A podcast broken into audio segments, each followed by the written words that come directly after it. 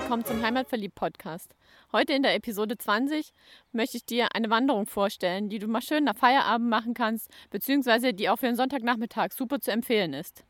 Falls du dich wunderst, was das für Hintergrundgeräusche sind, das liegt daran, dass ich diese Podcast-Episode heute mal draußen aufnehme.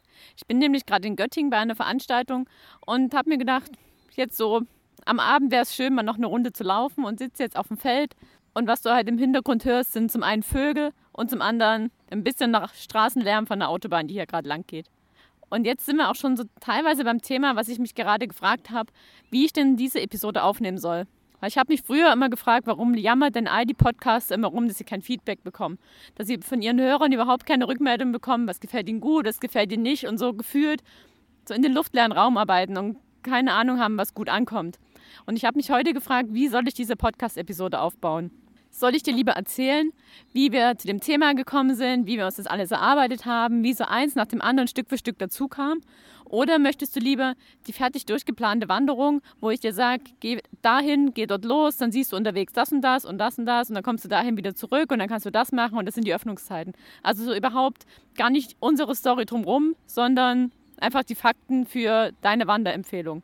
Und ich habe mich jetzt für die Story drumherum entschieden, aber ich fände es sehr schön, wenn du uns mal Feedback gibst, ob genau das das ist, was du möchtest, oder ob du lieber ja, eine Art Wanderführer oder Ideengeber von uns haben möchtest. Und wie kannst du uns dieses Feedback geben? Natürlich zum einen über die iTunes-Rezension oder schreib uns direkt eine E-Mail an kontakt.heimat-verliebt.de oder schreib uns auf Facebook im Messenger an. Das kann auch eine WhatsApp-Nachricht sein oder ruf uns einfach mal an. Also ganz egal, aber es wäre schön, wenn du ein Feedback gibst, ob das der richtige Weg ist, den wir gehen sollen oder ob du es lieber sachlicher haben möchtest. Und jetzt steige ich mal ein in das Thema, was ich heute für dich vorbereitet habe. Und zwar habe ich so ganz am Anfang unserer Podcast-Karriere die Karin Kunz interviewt. Und da ging es um die Ü30-Wanderung vom Alpverein. Also wenn du da Lust hast, mal reinzuhören, hör da mal rein. Und wir stellen ja jedem Interviewpartner am Ende drei Fragen. Und eine davon ist, was kannst du so als dein Highlight in der Region empfehlen? Was ist dein Geheimtipp? Wo gehst du gern hin? Und die Karin, die hat uns damals den Uhlberg empfohlen. Und wie so vieles kannte ich natürlich den Urberg auch noch nicht. Aber wir haben uns da mal schlau gemacht und ein paar Informationen dazu zusammengesammelt, die ich dir jetzt gerne mal weitergeben möchte.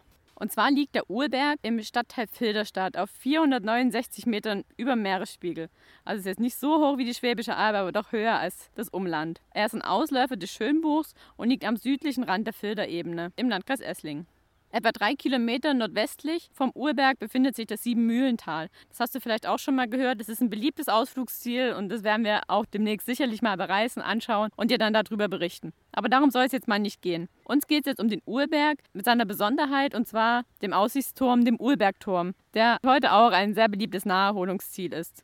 Vom Urbergturm hat man nämlich eine prima Aussicht über den Schönbuch bis hin zur Schwäbischen Alb.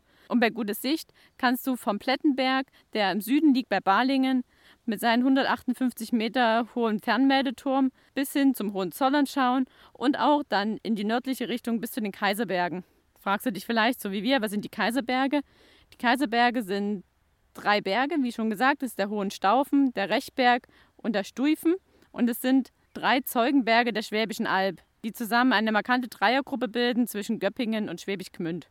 Wenn du auf den Turm hochsteigen willst, dann solltest du auf jeden Fall am Wochenende zum Urberg gehen, weil der Turm nur Samstag und Sonntag geöffnet hat und zwar am Samstag zwischen 13 und 18 Uhr und Sonntag zwischen 10 und 18 Uhr im Sommer. Im Winter hat er andere Öffnungszeiten, da schau am besten auf der Website vom Urbergturm mal nach. Die ist www.urbergturm.de. Wie dieser Turm entstanden ist, ist eine ganz interessante Geschichte, weil es stand nicht immer dieser Betonturm, wie er heute dasteht. Angefangen hat damals alles mit einem Holzturm oder besser gesagt 1890 sogar nur mit einem Holzgerüst. In den 1870er Jahren entstanden in Württemberg eine ganze Menge verschiedener Aussichtstürme. Und einer der wichtigen Bauherren von all diesen Türmen war der Verschönerungsverein. Der begegnet uns ja immer wieder, den haben wir beim Killesbergturm ja auch schon mal in der Mache gehabt.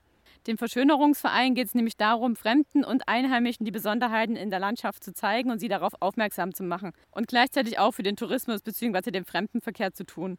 So lag es also im Trend der Zeit und so hat 1890 der Plattenharter Forst Diegel eine einfache Aussichtsplattform errichtet. Also noch kein Turm, sondern eher eine wackelige Holzkonstruktion, die jedoch sehr beliebt war und viele Leute sind dann dahin gereist. In den Blättern vom Schwäbischen Albverein kann man in einem Artikel nachlesen, unter dem Einfluss des Wetters und der jungen Leute, die das Gerüst als Schaukel benutzten, näherte sich der Turm dem Einsturz. Also es war nicht lange Freude an dem Turm und es behaupten auch noch andere Quellen, dass ein Käferbefall auf dem Gerüst war und somit musste der Turm abgerissen werden. 1903 jedoch hat man schon angefangen, einen neuen Holzturm zu bauen, der dann 22 Meter hoch war und der schon einen Sandsteinsockel hatte. Dieser Turm, den man dann 1903 gebaut hat, war der dritte Aussichtsturm des Schwäbischen Albvereins.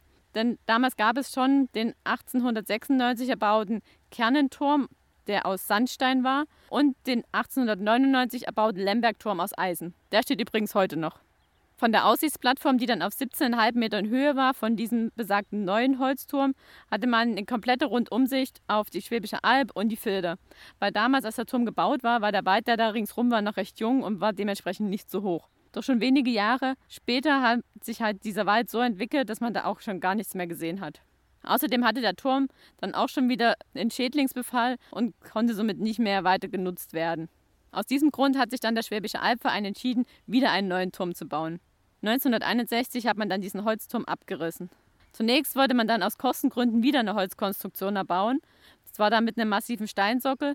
Doch im Laufe der folgenden Jahre hat sich dann entschieden, dass man lieber gleich auf einen Betonturm geht. Dafür hat man auf den Bau eines Wanderheims verzichtet. Am 11. August 1963 hat man diesen Turm dann eingeweiht und das war das 75-jährige Bestehen des Schwäbischen Albvereins. Heute wird der Turm von der Ortsgruppe Plattenhardt vom Schwäbischen Albverein betreut. Die haben auch 1968 eine Grillstelle errichtet und haben auch damals schon angefangen, am 1. Mai das Hammelfest zu veranstalten.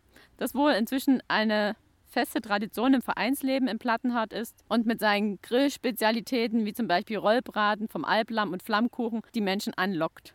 Da der Wald natürlich weiter wächst, ist inzwischen die Sicht auf die Filderebene schon wieder versperrt, aber dafür haben wir halt eine super Aussicht auf die Schwäbische Alb, wenn es nicht gerade so diesig ist.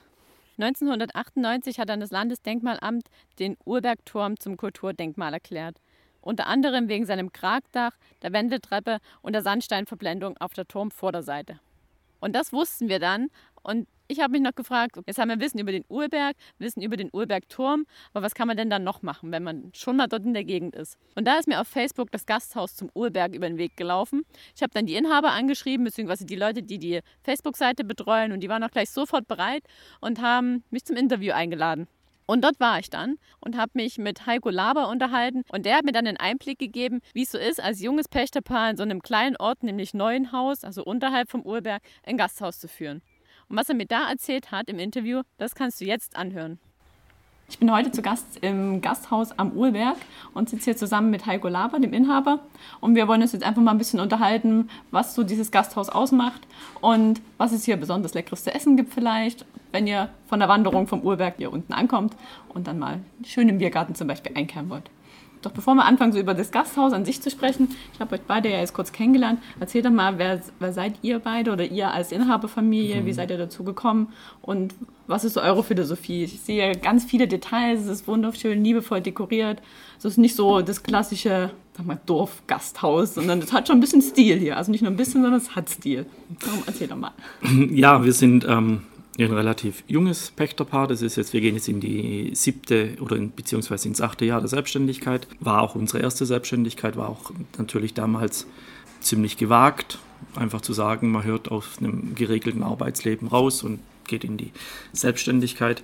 Aber durch das, dass wir beide hm, mehr oder weniger vom Fach kommen, also beide in der Gastronomie gelernt haben, war das eigentlich schon unser Ziel, dass wir irgendwas übernehmen. Wir kommen ursprünglich aus Waldenbuch ähm, das ist der Nachbarort hier von Neuenhaus, sodass wir, um meine Eltern zu besuchen in Göppingen, hier immer vorbeigefahren sind und das Gasthaus schon immer schon so am, im Augenwinkel gesehen haben. Und da kam es dann dazu, dass wir dann gesagt haben, wir wollen uns irgendwie verändern, haben gesucht und haben tatsächlich durch Zufall den Ulberg als ausgeschriebene Gaststätte gefunden. Und dann gab es zwei, drei Gespräche mit den Eigentümern. Wir waren uns relativ einig oder relativ schnell einig und ja, machen das jetzt seit 2011.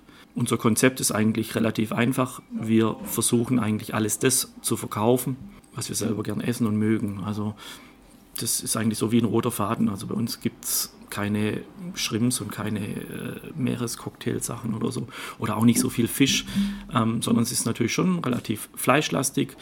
Ähm, natürlich auch ein bisschen ähm, die vegetarische Schiene abzudecken.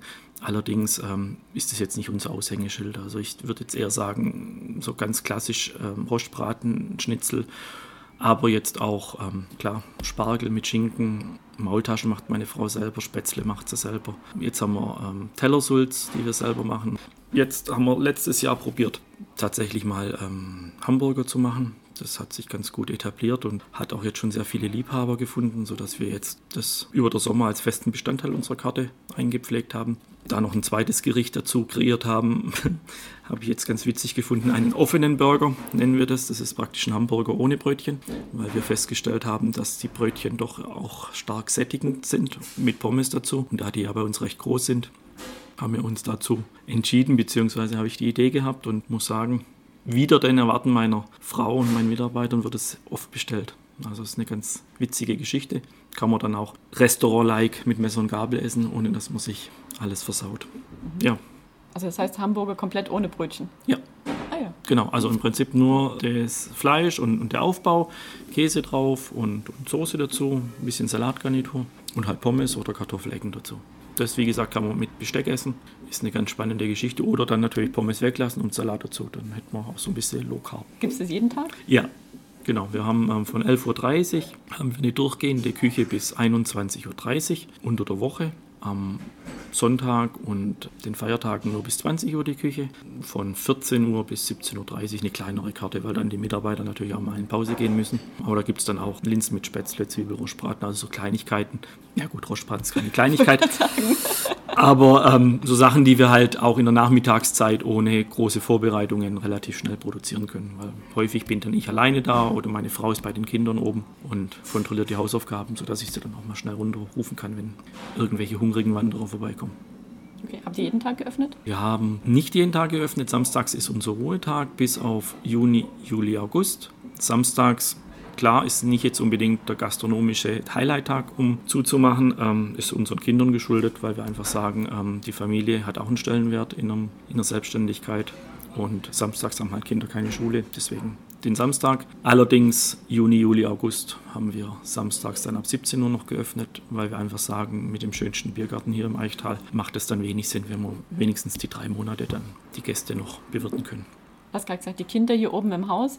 Ich war gerade oben bei der Toilette. Es sieht so aus, als würdet ihr auch hier drin wohnen, oder? Ja, Genau, also wir wohnen hier drin, ähm, haben praktisch den ersten Stock komplett uns zugeschlagen. Früher war das Gasthaus so konzipiert, dass es ähm, natürlich Fremdenzimmer hatte. Ja, aufgrund der Wohnsituation und auch aufgrund der Kinder haben wir dann gesagt äh, oder bewusst uns dazu entschieden, dass wir das nicht mehr mit Fremdenzimmer öffnen. Also es wurde damals mit unseren Vorpächtern bis 2011 noch mit drei Fremdenzimmern betrieben. Da haben wir uns dann bewusst dagegen entschieden, weil wir auch gesagt haben, aufgrund der steigenden Ansprüche der Gäste macht es keinen Sinn mehr, so kleine Zimmerchen ohne Dusche, ohne WC anzubieten. Das ist einfach auch nicht unser Anspruch, den wir dann haben. Und dann haben wir gesagt, dann schlagen wir das einfach alles der Wohnung zu. Und jetzt hat halt jedes Kind ein eigenes Zimmer und ist eigentlich ganz okay. Also wir hatten gedacht am Anfang, es ist ein bisschen schwierig in der Wirtschaft zu wohnen oder auf der Wirtschaft oben drüber, aber es ist eigentlich nur von Vorteil, wenn du im Objekt wohnst. Gerade wenn du kleine Kinder hast, die schlafen oben und du kannst dann trotzdem noch ein bisschen weiter arbeiten. Das ist also schon von Vorteil, als wenn du wegfahren musst.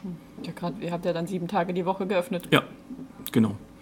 Ja, und wenn die Kinder halt zur Schule gehen oder so oder in die Schule gehen, haben sie Hausaufgaben auf, die müssen ja auch ein bisschen beaufsichtigt werden. Und das funktioniert eigentlich, wenn du im eigenen Haus bist, viel, viel besser, als wenn du irgendwo hingehen möchtest. Okay. Kax hat sieben Tage die Woche oder im Winter dann sechs Tage die Woche. Wie ist das bei euch mit Urlaub? Ja gut, wir versuchen natürlich schon, und nicht wir versuchen, wir machen tatsächlich schon Urlaub. Leider müssen wir natürlich den Urlaub in den Ferien machen. Macht ihr dann zu oder habt ihr eine Vertretung? Nee, wir machen zu. Wie viele Mitarbeiter habt ihr jetzt? Ihr seid ja jetzt zu zweit, eine Frau in der Küche, du im Service und alles. Ja, also ich habe noch eine Servicekraft in Teilzeit. Ich habe zwei Köche noch zu meiner Frau dazu, eine Hilfsfrau in der Küche, so ein bisschen Spülfrau, Putzfrau und auch eine Halbtagessekretärin, die sich um alles andere kümmert. Okay, also für den Service höre ich da jetzt dich und noch eine halbe Kraft raus. Mhm, genau, ja, natürlich ähm, arbeite ich noch mit Minijobbern zusammen, die halt äh, punktuell dann kommen, wenn ich sie brauche. Gerade halt am Wochenende ist halt immer ziemlich viel zu tun. Da brauche ich natürlich schon Unterstützung. Es ist tatsächlich so, dass wir an starken Tagen schon vier bis fünf Leute im Service sind. Ihr habt ja einen riesigen Biergarten. Also wie viele Leute passen da hin, ja. wenn der voll ist? Ja, also wenn du komplett jeden Stuhl besetzen würdest, wären es ungefähr so 100 bis 110 Plätze. So. Schöne ist halt an unserem Biergarten, dass du halt zwei, sage ich immer, zwei Klimazonen hast. Du hast einmal den Schattenbereich unter den Kastanien und im oberen Bereich dann praktisch die komplette Sonne, sodass wir da auch gerade jetzt in der Übergangszeit gerne Gäste draußen sitzen können, weil es ähm, relativ schön warm ist dann oben. Ist auch sehr liebevoll eingerichtet. Wer hat da bei euch das Händchen für? Ausschließlich meine Frau. Ich versuche das noch ein bisschen umzusetzen, beziehungsweise so herzurichten, dass es für uns ein bisschen einfacher ist im Service. Meine Frau, die ist ja schon relativ verspielt, was die Deko angeht, aber sie macht das sehr, sehr schön. Und das ist jetzt zum Beispiel auch die Deko äh, auf unseren Tischen einfach mit Tablett, dass wir vom Handling her das ein bisschen einfacher haben. Ne? Also wenn es nach meiner Frau gehen würde, würde das ohne Tablett dastehen und das ist dann halt ein bisschen schwieriger. Euer Logo ist für so ein Gasthaus hier auch eher modern, mhm. passend zum Haus. Also was war da zuerst da? Habt ihr das Logo mitgebracht? Oder? Das Logo ist tatsächlich mit uns entstanden. Unsere Verpächter 2011 waren sehr froh, ein deutsches junges Pärchen für den Ulberg zu begeistern und hat uns das Logo geschenkt. Einfach die Kastanien, die wir haben, drei Stück, das Besteck zum Essen und einfach ein sehr, sehr geradliniges, klares Logo, was sich eigentlich jetzt auch durch unsere gesamten Kartengestaltung durchsetzt. Also wir haben keine altdeutsche Schrift und nicht nichts Verschnörkeltes, sondern alles sehr geradlinig. Gibt es noch was, was das Gasthaus ausmacht, was wir jetzt unbedingt besprechen sollten?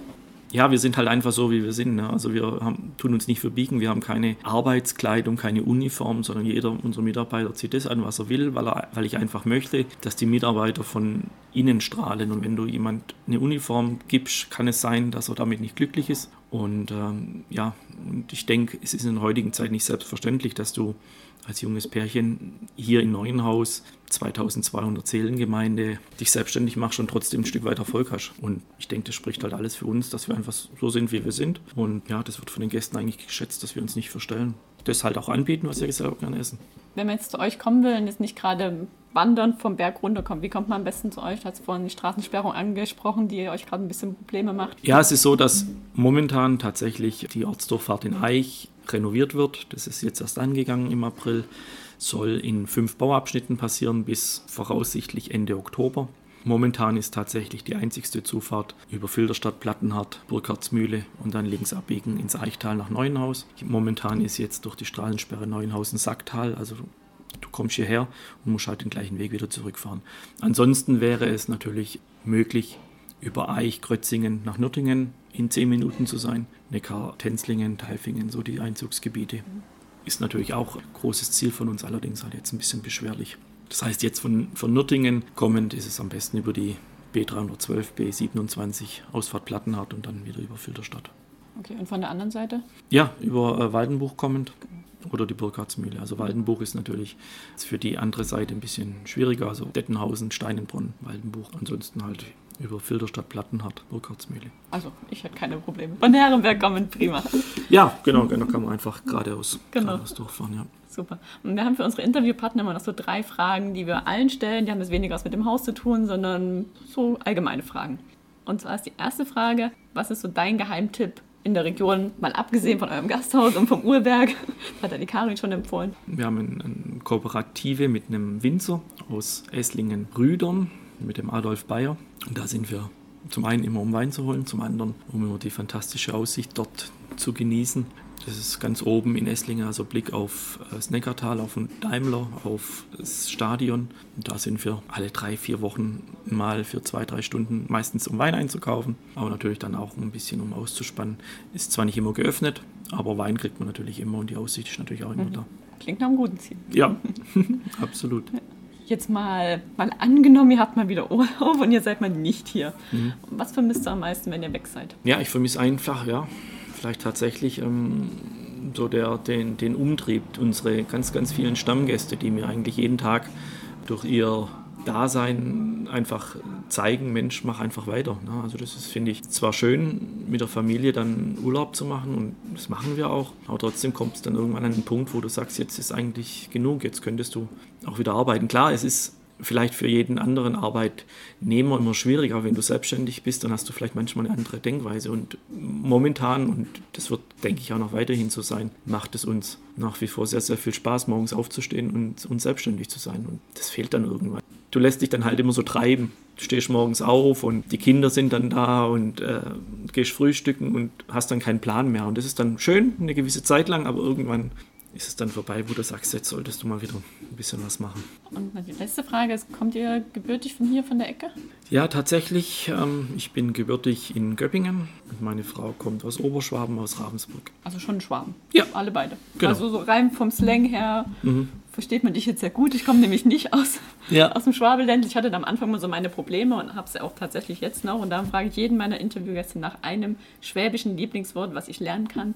Finde ich immer ganz witzig. Hier gibt es so ein von meinen Stammgästen immer so das Wort, wenn sie dann heimgehen, dann heißt es immer, sie gehen jetzt heim zum Wohnen. Finde ich ein Stück weit prägend hierfür. Das sagt eigentlich immer jeder, wenn sie dann eine Weile da waren, sie gehen jetzt heim zum Wohnen. Ist jetzt nicht breutschwäbisch, aber ich glaube, das kann man dann doch auch gut verstehen. Ja, also von der Redewendung. Und was machen die dann genau? Ja, sie gehen einfach nur heim in ihr eigenes Haus. Mhm und wollen dann praktisch damit ausdrücken, dass sie zum einen ein eigenes Haus haben und dass sie das jetzt nutzen, um da drin zu wohnen. Um auszudrücken, dass man ein eigenes Haus hat und dass man sich auch wohlfühlt.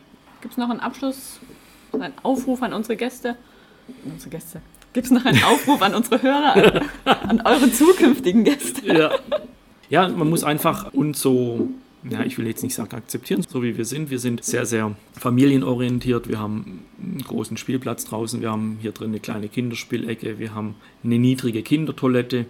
Also durch das natürlich, dass wir eigene Kinder haben, sind wir sehr, sehr familienfreundlich. Durch das, dass wir natürlich auch hier leben und unsere Kinder ähm, auch unmittelbar in der Wirtschaft zu Hause sind, ist eigentlich so das Familienleben hier immer ein bisschen integriert und man muss sich es einfach angucken. Es ist sicherlich so, dass tatsächlich auch vielleicht der ein oder andere dann sagt, Mensch, ich komme vielleicht nicht ganz so gerne hierher, weil es einfach zu laut ist, weil halt die Kinder spielen, aber dann sind wir vielleicht nicht das richtige Lokal. Also man muss sich es einfach angucken und ob man mit uns, mit unserem Art des Essens zufrieden ist. Wir haben keine ähm, Zusatzstoffe in den Essen, wir machen Soßen selber, wir machen die Suppen selber, die Brühen selber, versuchen weitgehend das alles selber noch zu machen, was man selber machen kann. Und ihr habt einen Mittagstisch, habe ich gelesen? Was gibt es heute? Genau, heute ähm, gibt es Bandnudeln mit Rauchlachs und Weißweinsoße. Wir haben jede Woche von Montag bis Freitag immer einen Mittagstisch, 6,90 Euro kostet der. Wird relativ schnell serviert, also es lohnt sich auch in einer kurzen Mittagspause zu kommen. Unsere Karte wechselt relativ häufig, muss ich doch schon sagen. Also natürlich auch den Mitarbeitern geschuldet, weil ja, mit meiner Frau drei ausgebildete Köche wollen natürlich auch beschäftigt werden und die haben auch keine Lust, jahrelang immer das Gleiche zu kochen. Deswegen probieren wir uns immer neue Dinge aus mit der Prämisse so schwäbisch rustikal und auch unser, unser Slogan heißt ja echt schwäbisch genießen. Also ist ganz spannend. Gut, vielen Dank. Gerne. So, jetzt hast du mal einen Einblick bekommen, wie es so ist im Gasthaus zum Urberg. Und ich kann dir nur sagen, ich war ja nachdem ich das Interview geführt habe, eine Runde wandern, wovon ich dir gleich erzähle, und dann noch im Gasthaus zum Mittagessen. Und wir haben ja, wie schon gehört, auch einen Mittagstisch. Und es war mega lecker, weil ich habe genau das gegessen, was Heiko empfohlen hat. Und ich kann dir sagen, es lohnt sich da mal hinzugehen und es ist auch vom Ambiente super schön, unter diesen Kastanien zu sitzen und ja, entweder am Abend den Feierabend zu genießen oder am Wochenende dort einfach mal zu entspannen oder auch, wie schon gesagt, lecker essen zu gehen. Und wie ich mich so mit Heiko und seiner Frau unterhalten habe, haben sie mir erzählt, ja, direkt hinterm Haus, wenn du dann zum Urberg hochlaufen willst, das ist der Fratzenweg. Kennst du den? Ich so, äh, nein, habe hab ich noch nie was von gehört. Und es ging total schnell und auf einmal lag ein Buch auf dem Tisch. Ein Buch, wo ich dachte, das habe ich doch in der Art schon mal gesehen. Und zwar hieß es, die 111 Orte im Stuttgarter Umland, die man gesehen haben muss.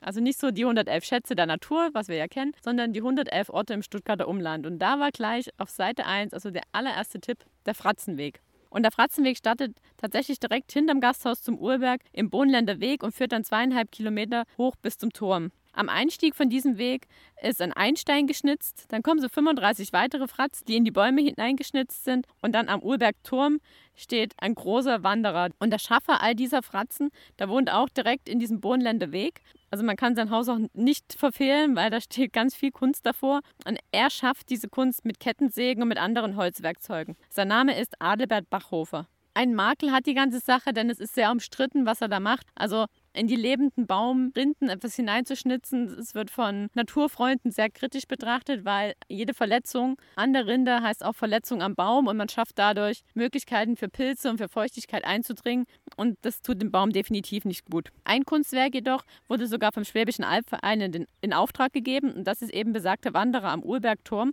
Dort musste nämlich ein Mammutbaum gefällt werden, weil dessen Wurzeln den Turm schon anfingen zu schaden und da hat der Schwäbische Albverein gesagt, wenn wir den Baum jetzt schon fällen müssen, dann wäre es doch gut, wenn in diesen bestehenden Stamm noch eine Kunst eingeschnitzt werden könnte, damit er erhalten bleibt. Und so hat Bachhofer dann in diesen Baum stumpf den Wanderer hineingeschnitzt. Und wenn ich sage Baum stumpf, dann stell dir wieder nichts vor, wo man sich draufsetzen kann, sondern das Ding ist über zweieinhalb Meter hoch. Ich bin dann also nach dem Interview aus dem Gasthaus raus, direkt in diesen Fratzenweg eingebogen, habe übrigens die Wanderung auch mit Komoot wieder aufgezeichnet. Kannst du also nachverfolgen, den Link packe ich dir in die Show Notes und bin dann auf dem Fratzenweg entlang Richtung Turm hinauf. Und wenn ich sage hinauf, dann meine ich auch hinauf, denn es sind auf zweieinhalb Kilometern 140 Höhenmeter zu überwinden. Und der Weg ist jetzt kein geteerter Weg, den man schön bequem hochlaufen kann, sondern das war schon nach dem Regen, als ich dort war, recht, naja, recht matschig, schlammig. Man sollte da schon gutes Schuhwerk anhaben und nicht glauben, in den Sonntagssandalen da mal geschwind hochzulaufen. Also das kann ich nicht empfehlen. Und wie ich dann so diesen Weg hochlief und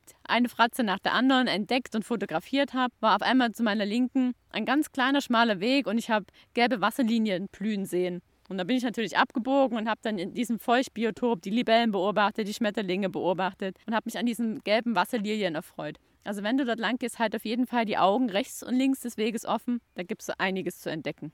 Dann kommt man unterwegs noch an einem Wanderheim vorbei. Und zwar ist es ein Wanderheim von der Ortsgruppe Bohnlanden. Da stand, als ich dort war, ein großes Zelt davor. Es gibt eine richtig schöne große Grillstelle, einen schönen Garten, eine Wiese. Es war zwar geschlossen, aber wenn du dein eigenes Picknick mit hast und da eine Weile verweilen willst, kann ich dir auf jeden Fall empfehlen. Es ist ein Ort des Friedens, ein Ort der Ruhe, ein kleines Paradies. Und wenn du dann weiterläufst, läufst du noch durch eine Kleingartenanlage, beziehungsweise am Rande einer Kleingartenanlage entlang und kommst dann auch schon beim Turm oben an. Unterhalb vom Turm ist auch ein Kiosk, der die gleichen Öffnungszeiten hat wie der Turm, also nur am Wochenende aufhat. An diesem Kiosk kannst du dann von der Ortsgruppe Getränke kaufen bzw. Grillwurst, die du dann direkt dort an der Grillstelle selber grillen kannst. Und dann hast du, wie gesagt, einen wunderschönen Ausblick. Auch dort sind wieder eine ganze Menge Bänke, die dann zum Verweilen einladen. Also geh da ruhig mal hoch, entspann ein bisschen, guck dich um, Schau, was du alles in der Ferne entdecken kannst. Schau, was du in der Nähe alles entdecken kannst. Als ich da war, war eine wunderbare ungemähte Blumenwiese mit ganz vielen verschiedenen Blumen und Insekten, die da rumgeflattert sind. Also ein echt schönes Fleckchen Erde. Und die Wanderung ist auch, wie gesagt, gar nicht so lang. Also in einer halben Stunde bist du da locker oben. Ja, und dann, nachdem ich dort oben eine Weile gesessen habe und die Sonne genossen habe, bin ich dann wieder runter zum Gasthaus. Ich bin einen anderen Weg gelaufen als hoch, darum ist es wirklich eine kleine Rundwanderung geworden. Wie gesagt, mit so circa viereinhalb Kilometern.